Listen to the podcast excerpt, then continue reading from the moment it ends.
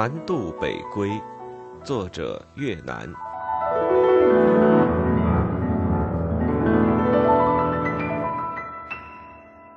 本专辑只朗读书中注解，欲听全书正文，请移步其他专辑。第二章：英雄辈出的时代。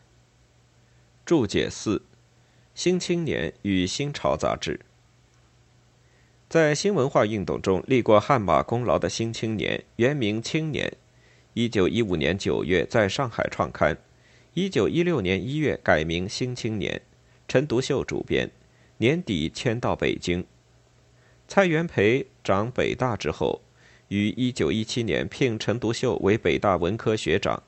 新青年继续发行，并得到了李大钊、钱玄同、鲁迅、周作人、刘半农等人的大力支持。一九二二年休刊，前后只短短七年，可谓英年早逝。但这份刊物以他独特的风格名动中国。得到许多青年的热烈追捧，当然也遭到八面非难。主编程独秀不得不在一九一九年一月发表《本治罪案之答辩书》为之辩护。一九三一年八月下旬，五四运动中北大学生领袖之一罗家伦于北太平洋州中，向他的助手马兴野（原名马伟）就新青年时代的北大相关人员情形进行回忆。马兴野于二十六日晚上将罗氏口述整理完毕，因涉及当时人物甚多，一直未公开发表。直到一九七八年，罗家伦的女儿罗九芳整理先人遗稿，特剪出自美国航迹台北传记文学发表。这段弥足珍贵的回忆录始与公众见面。据罗家伦说，当陈独秀没有进北京大学以前。他就在上海亚东书局办了一个杂志，叫《青年》。胡适之不过是一个投稿的人，而易白沙这些人都是这个杂志的主干。胡适之发表《改良中国文学厨艺》一文，以八事相号召。此文发表以后，陈独秀就做了一篇《文学革命论》，其主张较胡适之更为激烈，故“文学革命”四字乃是陈独秀提出来的。胡适之接上又做了一篇建设新文学革命，因为胡适之本来于“革命”二字有点害怕，所以于文学革命之前面戴了一个建设的帽子。胡适之初到北京大学，我曾去看他，他的胆子是很小，对一般旧教员的态度还是十分谦恭。后来因为他主张改良文学。而陈独秀、钱玄同等更变本加厉，大吹大擂，于是胡适之气焰因而大盛。这里仿佛有点群众心理的作用在内。当时陈独秀提出文学革命的时候，大家已经吓得目瞪口呆，而钱玄同更加提出废除汉字的主张，所以许多人更目之为怪诞。他们因为要找一个反对的人做骂的对象，所以钱玄同便写一封假名信。用王敬轩这个假名，这封信是特地用旧派口吻反对文学革命的。当时刘半农就做了一篇什么连雕刘氏、仙灵芝都包括进去的一封复信，狗血喷头的把这位钱玄同先生的化身王敬轩骂了一顿。这封信措辞轻薄，惹引了不少的反感。后来新青年社中人亦甚感懊丧。刘半农还有一篇作揖主义，也是同样的轻薄口吻的文字，所以大家都看不大起。又说，当时《新青年社》是由六个人轮流编辑，陈独秀笔锋狠厉，主张十分尖刻，思想很快，而且好作惊人之语。他的毛病是聪明远过于学问，所以只宜于做批评社会的文字，而不宜于做学术研究的文字。胡适之在当时还是小心翼翼的，他回国第一年的功夫，拼命的在写着他的中国哲学史上卷，他自己亲手抄了两遍，的确下过一番苦功。但是这是依他在美国的博士论文《先秦明学史》做骨干而以中文写成的，所以写起来比较快，一年就完事了。当时他所做的建设新文学革命论，很引起大家的同情。他做了一些似词非词、似诗非诗的所谓白话诗，虽然诗之于浅薄，但是在过渡的时代里是很适合于一般人口味的。钱玄同本来是一个研究音韵学的人，是章太炎的学生，是自己主张白话却是满口说文言的人，是于新知识所得很少却是满口说新东西的人，所以大家常说他有神经病，因为他也是一个精神恍惚、好说大话的人。除陈、胡、钱三位号称文学革命主将之外，罗家伦还谈了对《新青年》周围其他几位摇旗呐喊者的看法。《新青年》除了六位编辑以外，更有许多投稿的人，如李大钊，是当时北京大学图书馆主任，他的文章写得很好，人也很朴素。周作人是极注意于写小品文字的。他自己的园地等一类稿件都是那个时候写成。鲁迅及周树人，乃是周作人的哥哥，当时在教育部做一个科长，还是蔡杰明做教育总长时代找他进部的。以后他幻影于教育部者多年，这时候也出来打边鼓，做《狂人日记》《药》等很传颂一时的小说。至于旧派方面，刘师培在学问方面是公认的泰斗，他父性柔弱，对于此类问题不去计较。黄继刚则天天诗酒谩骂，在课堂里面不教书，只骂人，尤其是对于钱玄同，开口便是说玄同是个什么东西，他那种讲义不是抄着我的呢。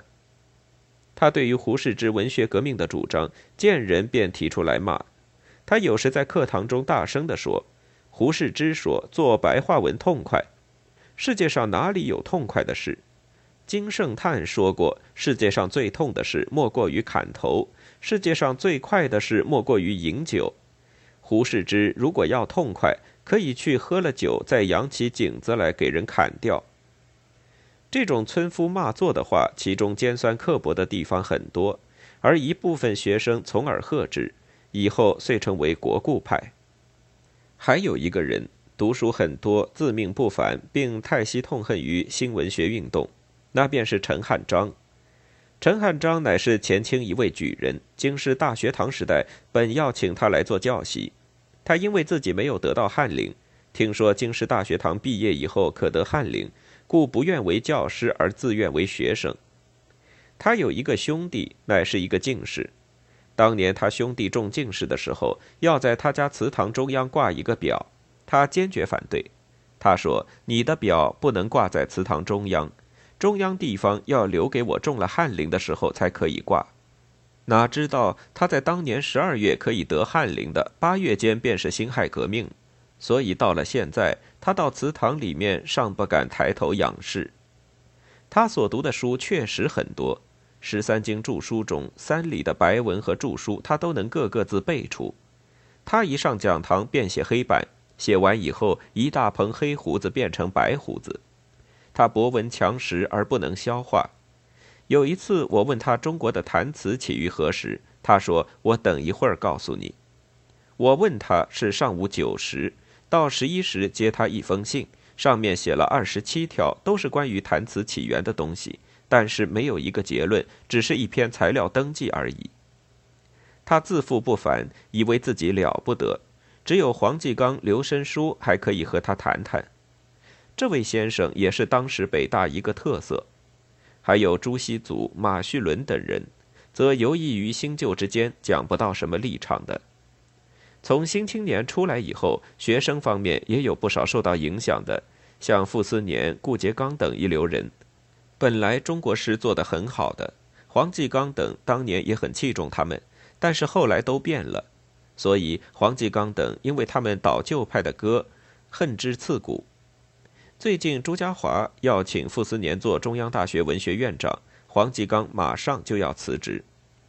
当时我们除了读书以外，实在有一种自由讨论的空气，在那时我们几个人读外国书的风气很盛。其中以傅斯年、汪敬希和我三个人尤其喜买外国书。在谈到《新青年》与新潮的关系时，罗家伦回忆说：“傅梦真是抛弃了黄继刚要传章太炎的道统给他的资格，判了他的老师来谈文学革命。他的中国文学很有根底，尤其是与六朝时代的文学。他以前最喜欢读李义山的时候呢，他回答说：“那个时候我自己也是妖。”傅梦真同房子的有顾颉刚、俞平伯、汪静熙和我，都是他房间里的不速之客，天天要去，去了就是争辩。还有一位狄君武，是和傅梦真同房子的，但是他一天到晚咿咿呜呜的在做中国小品文学，以窦方名士自命，大家群起而骂他，且当面骂他为赤犬公，他也无可如何。这虽是一件小事，但是可见北大当时各种分子杂居一处的情形，即大家有一种学术自由的空气。因为大家谈天的结果，并且因为不甚满意于《新青年》一部分的文章，当时大家便说：若是我们也来办一个杂志，一定可以和《新青年》抗衡。于是《新潮》杂志便应运而生。《新潮》的英文名字叫《The Renaissance》。注解十四，关于曹汝霖。曹汝霖，一八七七至一九六六，字润田，上海人。早年留学日本东京早稻田专门学校，私立东京法学院攻读法律。一九零二年返国，任商部行走，兼任京师大学堂附设之进士馆法律助教。清末出任外务部左侍郎。辛亥革命以后，任袁世凯秘书。不久即离开袁府，在北京执律师业，一时为社会所重。据说曹汝霖是一个头脑灵活、办事干练而善于沽名钓誉的人。其中一个最引人注目的例子是，有一次上海有两个富家女婆被控告强奸了一个男性少年，而且这个少年在两个女人实施强奸过程中，因心力交瘁而猝死在女人的大腿之上。法院接案后，以强奸罪把两个女人关进了监狱。曹文训认为法院判决不当，遂自愿前往搭救两富婆。他以名律师的身份和才学与法官辩论，认为鉴于女人在生理上的局限性，只有男人强奸女人，不可能反过来女人强奸男人，就像天上下雨落到地上，而地上的喷泉再高也达不到天宫一样。即使两个女人用其他辅助技术与这少年发生性关系，法律上也没有明文规定女方是在实施犯罪活动，因而两个女人无罪。法院最后采纳了曹的辩护，两个女人走出监狱与曹热乎起来。新闻界借机添油加醋的渲染，说曹借机又让两个富婆为他心甘情愿的劈腿云云。曹汝霖在社会各界一下报得大名。一九一三年八月，曹出任袁世凯政府外交次长。一九一五年，和陆征祥一起奉元命同日本谈判，签订了丧权辱国的二十一条。一九一六年后，任北洋军阀政府交通总长、财政总长，趁机卖国求荣，大发国难之财。据一九一九年五月十六日中美通讯社报道，曹侵吞占有的各项财产总数达两千万元以上。按当时的比价，这个数目已超过了清朝巨贪和珅之数。一九一九年五四运动中，北京学生一致要求惩办亲日派卖国贼曹汝霖、张宗祥、陆宗舆等人。六月十日，北京政府被迫下令将曹等三人免职。抗日战争时期，曹汝霖曾任为华北临时政府最高顾问、华北政务委员会咨询委员。一九四九年逃往台湾。后至日本、美国，死于底特律。曹汝霖生前在一生之回忆中对五四有如下评价：此事距今四十余年，回想起来，于己于人亦有好处。虽然于不明不白之中牺牲了我们三人，却唤起了多数人的爱国心，总算得到代价。又闻与此事有关之青年，因此机缘出国留学，为国家成就人才。在我呢？因之脱离政界，得以侍奉老亲，还我初福。所惜者，此事变化以爱国始，而以祸国终。盖学潮起始，由于学子不明事实真相，误听浮言，基于爱国之心，以致有越轨行动，情有可原。待北大校长蔡杰明先生发表谈话，劝学生适可而止，学潮肆意平息。然反对者以尚未达到目的，又鼓动街头演说，加以背后有组织、有援助，遂扩大范围，游说至上海等处。待至我们三人下台，钱阁引咎，蔡校长亦辞职南下，反对者已如愿以偿矣。注解十九：杜威与五四运动。一九一九年四月三十日。胡适终身福音的美国哥伦比亚大学教授、实用主义哲学大师杜威抵上海，开始在中国的讲学活动。此时是指五四运动爆发，在南方讲学的杜威闻听各种传言，对北京高校学生的做法颇不以为然。他曾写信给家中的女儿，把北大等高校学生游行与痛打曹汝霖等行为。看作是一般大学校园中男生们的相互斗殴，是无聊之举。但当他于六月五日抵达北京后，亲眼看到五四运动掀起了新一轮高潮的蓬勃气象。在一个月内，军警已拘捕学生近千人，并把北京大学校舍作为临时监狱关押被捕学生。尽管如此，学生们与政府较量的斗志不减，爱国热情已引起了社会各界的关注与参与。此举令杜威大受感动，并完全改变了以前的看法，对学生们的行动给予高度肯定与赞誉。六月八日夜间，美国驻华使馆设宴招待杜威及中外名人要员三百余人。席间，杜威在演讲中说道：“此次来京，适逢学界学潮扩大之际，本人不能充分讲演，起初不免寂寞。”但现在深觉中国学生不特能教训自己，并且能教训他人，实在可以不必多讲演了。在社会各界的巨大压力下，北京政府将被捕学生全部释放。六月十日，下令免去曹、张、陆等三个卖国贼本兼各职。倾向于改良主义的老头子杜威心灵受到很大震动。他在较详细的了解了学潮发生的情况后。于六月二十日写给家中女儿的信中，再次提出并修正了对五四运动的看法。信上说：“附带说一句，我发现我上次把这里的示威游行比作我们一般大学里男生的宿舍打斗，对这里的学生说来有欠公平。整个示威游行是经过细心计划，并且比他们预定的时间还要提早结束，原因是有一个政党也要游行示威。”他们的运动如果在同一个时候，会给误认作是被政党利用。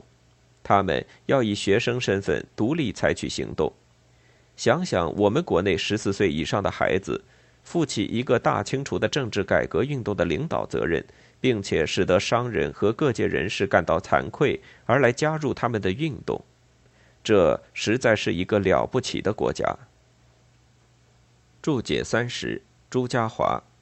朱家骅（一八九三至一九六三年），字留仙，浙江吴兴人。十六岁赴上海，在通运公司结识了国民党四大元老之一蒋介石的拜把子大哥张静江。是年九月，考取同济德文医学校。当时，张静江与国民党另一位大佬戴季陶以及陈英士都在上海扯旗造反，大搞恐怖活动，四处抓捕朝廷命官进行斩首。朱家骅积极参与，得到了戴季陶的赏识。同济大学毕业后，朱家骅在张静江的资助下，于1914年自费赴德国留学，攻读地质专业。1917年初回国，任北京大学地质学教授兼德文系主任。1918年，教育部决定每年选派各大学、高等专门学校男女教授若干名赴欧美各国留学。本年选派刘复、朱家骅、邓翠英、杨英瑜等七人，于八月十四日由沪乘船赴美。此举乃中国教授留学之始。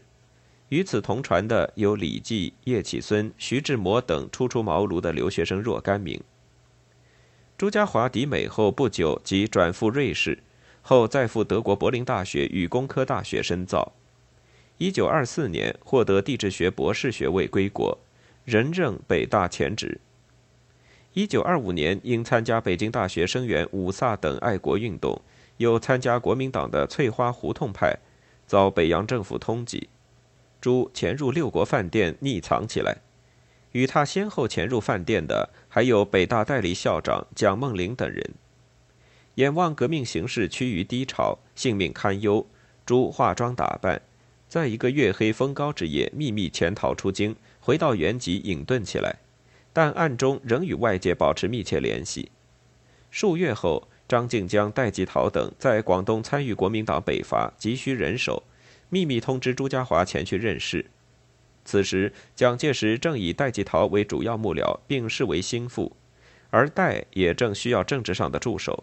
见朱应邀前来，积极拉拢，并竭力为朱家骅步入仕途铺路搭桥。一九二六年七月，原孙中山创立的广东大学正式改名为中山大学，以示对这位民国创建人的纪念。更名后的中山大学被国民党所操控，并实行校务委员会负责制。在黄埔军校校长任上尝到甜头的蒋介石，深知办学的重要。亲自任命自己的亲信戴季陶为校务委员会委员长，顾孟余为副委员长。因戴与顾在国民党内有更多的要务监理，难以顾及学校事务，朱家骅借机入驻中山大学，出任中大校务委员会副委员长兼地质系主任教授，主持日常校务工作，并奉蒋介石和国民政府之命改组学校。自此，正式踏上了风险与机遇共存的仕途之路。